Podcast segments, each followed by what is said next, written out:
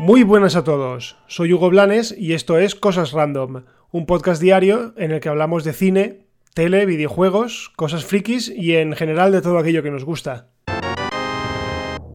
Bueno, empezamos una semana más de confinamiento y la verdad es que, bueno, eh, yo pensaba que no pasarían muchas cosas, pero durante el fin de semana la verdad es que hay una compañía en concreto que se ha puesto las pilas anunciando fechas. Y es que, si os acordáis, la semana pasada os contaba la decisión de Sony de que retrasaba todos sus estrenos hasta 2021.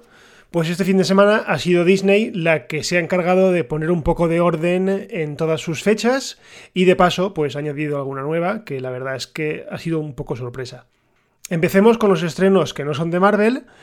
En primer lugar, y por proximidad, ha movido Mulan, la adaptación en imagen real del clásico de Disney, al 24 de julio, es decir, una semana antes que Wonder Woman 1984. O sea que ahí, eh, si no pasa nada, pues tendremos una batalla bastante bonita entre las dos heroínas. Y seguimos con Jungle Cruise, que sí que ha sufrido un severo retraso y se coloca de diciembre que estaba estipulado a el 30 de julio de 2021, o sea, más de medio año más tarde. Y la sorpresa ha venido con Indiana Jones 5, que todos pensábamos que ya estaba rodándose, pues no, resulta que no ha empezado el rodaje, por todo esto que ha pasado, vuelve a retrasarse y fija su estreno el 29 de julio de 2022. Yo no sé cuántos años tendrá Harrison Ford para entonces, pero a este paso, y si siguen retrasándola, yo creo que al final tendrá que salir con silla de ruedas. Y por cierto, si lo de Indy ha sido una sorpresa, el bombazo, por así decirlo, ha sido que Disney ha decidido que Artemis Fowl, la que estaba llamada a ser eh, la próxima gran apuesta en cuanto a adaptaciones de novelas juveniles, básicamente que querían que fuese su próximo Harry Potter, pues se va directamente a Disney Plus. O sea, nada de, de estreno en salas. La verdad es que se rumoreaba desde hacía unas semanas que alguna de ellas, alguna de los estrenos, o Mulan o Artemis Fowl, eh, se iría directamente a Disney Plus, pero ha sido esta última y yo creo que da a entender un poco la poca confianza que tenía Disney en el resultado de la película, que no olvidemos es el inicio de una saga, así que mal se lo veo para seguir. Pero bueno, mm, va a perder mucho dinero porque no se estrena en salas, pero sí que le dará mucho valor a la plataforma de streaming. No sé, sea como sea, es un palo. Y ahora al lío que ha armado con el UCM.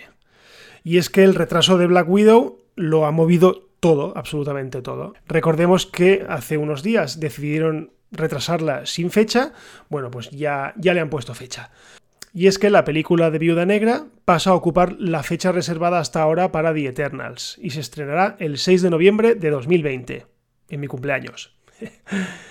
The Eternals, por su parte, se mueve, obviamente, y se estrenará tres meses después, el 12 de febrero ya de 2021.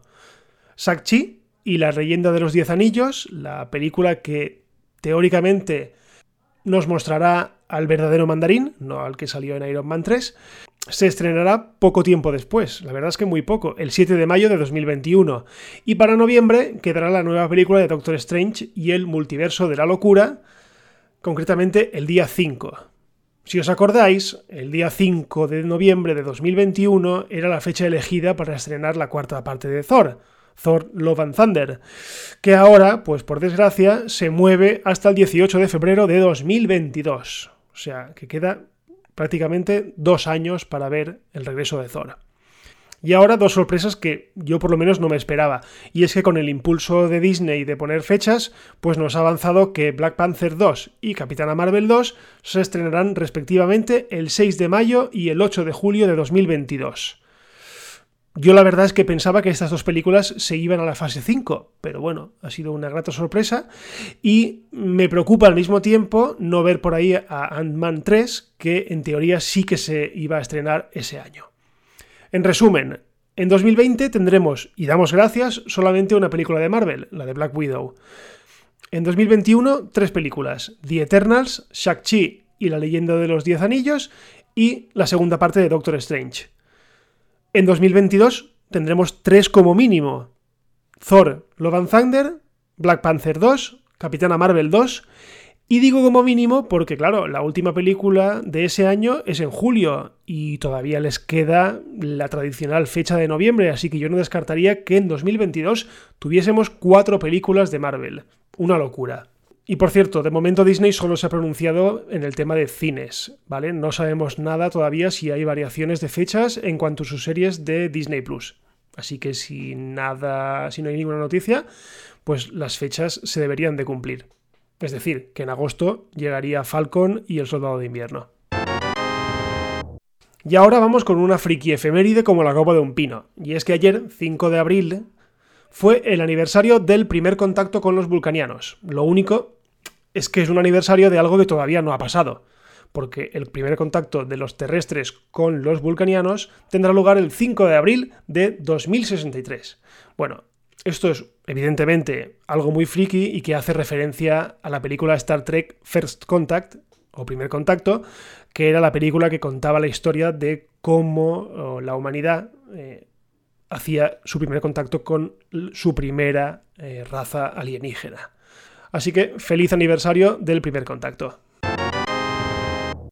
Bueno, y hasta aquí el episodio del lunes de Cosas Random. Recordad que todos los días estamos disponibles por la mañana y aprovechando que estamos disponibles, pues como estamos en todas las plataformas, pues nos podéis dejar algún comentario, alguna valoración, alguna estrellita, lo que sea.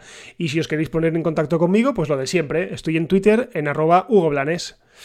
Y si nada pasa, nos escuchamos mañana. Adiós.